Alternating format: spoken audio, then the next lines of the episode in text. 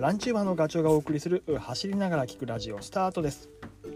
走るモチベーションがアップする内容を目指していきます。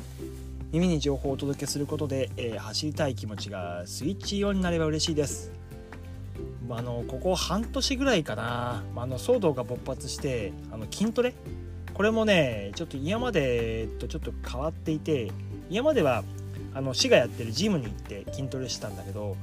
まあ、今もやってるので行けなくはないんだけどなんかこうやっぱりね行きにくいところもあったりとかするので、えー、と最近はもう家でダンベルを使って、えー、と筋トレしてます。週2回ぐらいのペースかな。で今日はこの話をしようと思うんですけど、まあ、そもそも筋トレをやってる目的？これ言ってしまうとやっぱりね年齢的なことが大きいかもしれない。あんまり言いたくないけど、うん、今年50歳になって最近思うことはねちょっとねやっぱ筋肉が、うん、パワーが低下していることはもうすごく感じていて特にあの瞬発的なパンっていう動きが苦手になっている感があります。えーと、5年ぐらい前までは結構スピード練習とか得意な方だったんですよね。あの陸上競技場で 400m とか 200m とか、うん、みんなで走ったりとかタイムレースというか時間を計った時にもそれなりのタイムが出てたしロング走で勝てない人にもある程度無酸素状態だったら、うんえーと、勝負ができたと思ってます。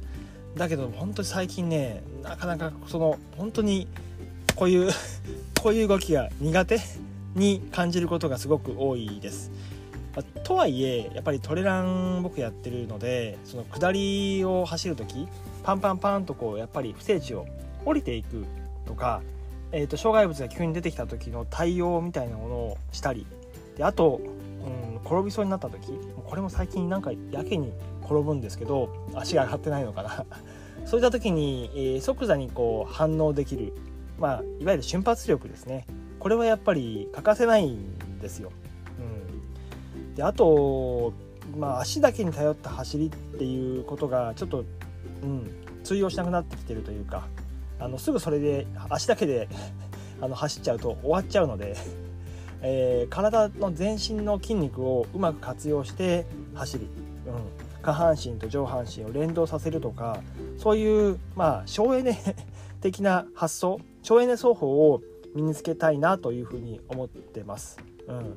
でそれができないと、まあ、僕がこれからもずっと挑戦し続けていきたいウルトラ系のトレイルレース100マイルレースとかだとちょっと厳しいなっていうふうに考えています。うんえーと、ある程度その順位を狙っていくんであればね年代別でちょっとやっぱり上の方に行きたいので、えー、そうなってくるとやっぱりね筋トレ欠かせないんですよ。で筋トレすると、まあ、やっぱり筋繊維の量が増えるあの大きくなっていくっていう効果もあるしあとねそうえーと、脳から発せられる信号ああしなさいこうしなさいっていう信号ね。これもあのスムーズに筋肉に届くようになります。でよく言われるけど筋肉はあの2つじゃないですか。大きく区分すると。側筋と遅筋、うん、側筋ってこう早く動く時に使われる筋肉。で遅筋はどっちかっていうとこう、えー、と使い続ける持久力的なあの筋肉だって言われてますよね。で筋トレをすると側筋に刺激が入るんです。でまあうん、長距離走る時に側筋って、まあ、あんまり必要ないんじゃないのって思われがちだけど、まあ、さっきも言った通りねえーと、急な判断を求められる転倒しそうな時とか、まあ、トレランでいう下りとかっていう時以外にも例えば坂道とか、うん、ああいう風にこう負荷が急にかかるところではやっぱり側筋が使われるし、えー、まあラストスパートっていうのはあんまないかもしれないけどえーと、急ぎこうスピードを出さなきゃいけないシチュエーションになった時に、えー、やっぱり側筋が使われると。で悲しいかな年齢が上がって、うん、やっぱり一番衰えていくのは側筋。でなので、まあ、なんとかねこの側筋も落ち込みを最小限に抑えたいっていう思いを持ってます。まあ、故にちょっと筋トレやってるんですけど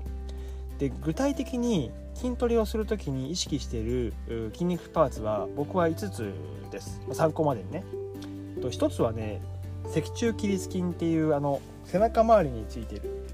筋肉で、まあ、これも本当にフォームを安定させるっていう非常に要の筋肉です。であと腰に、まあ、骨盤のところにもつながってるから腰痛の解消とか、うん、そこにもつながってくるので、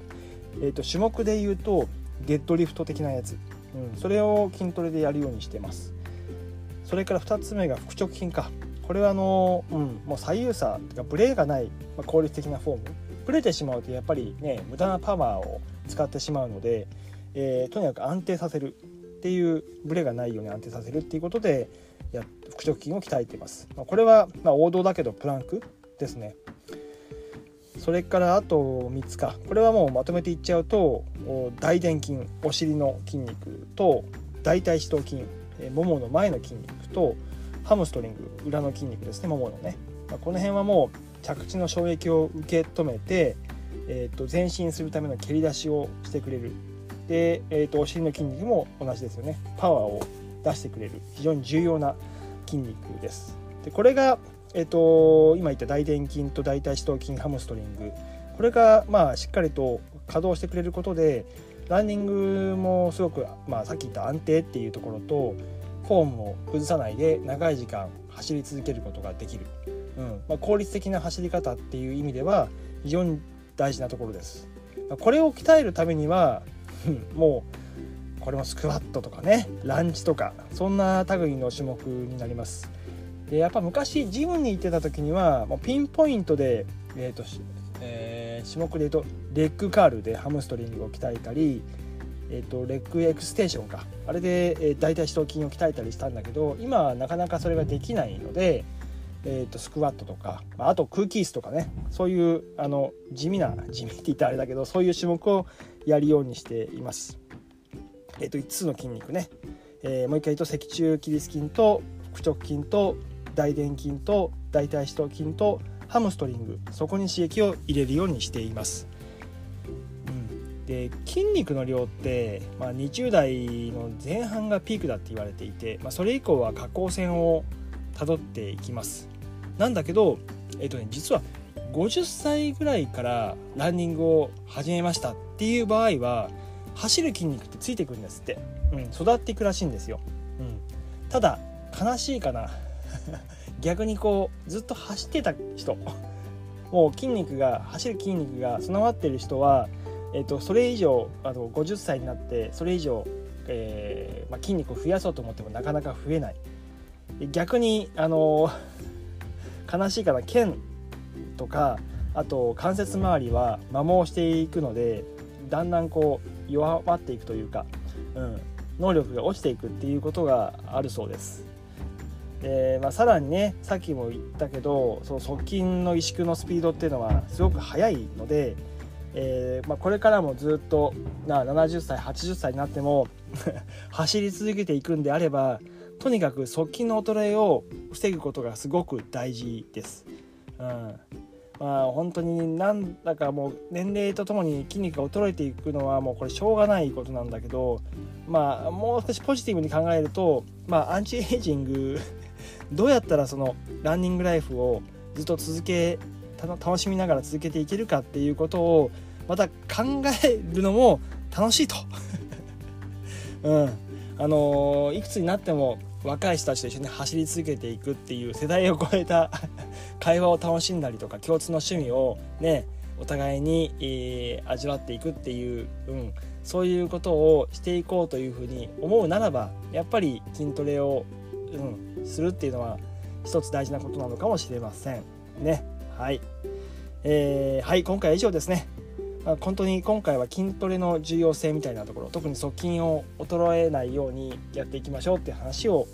させていただきました。このお話がね少しでもお役に立てば嬉しいです。それではまた次回の動画で動画じゃなかった次回の放送でお会いしましょう。ガチョウでした。バイバイ。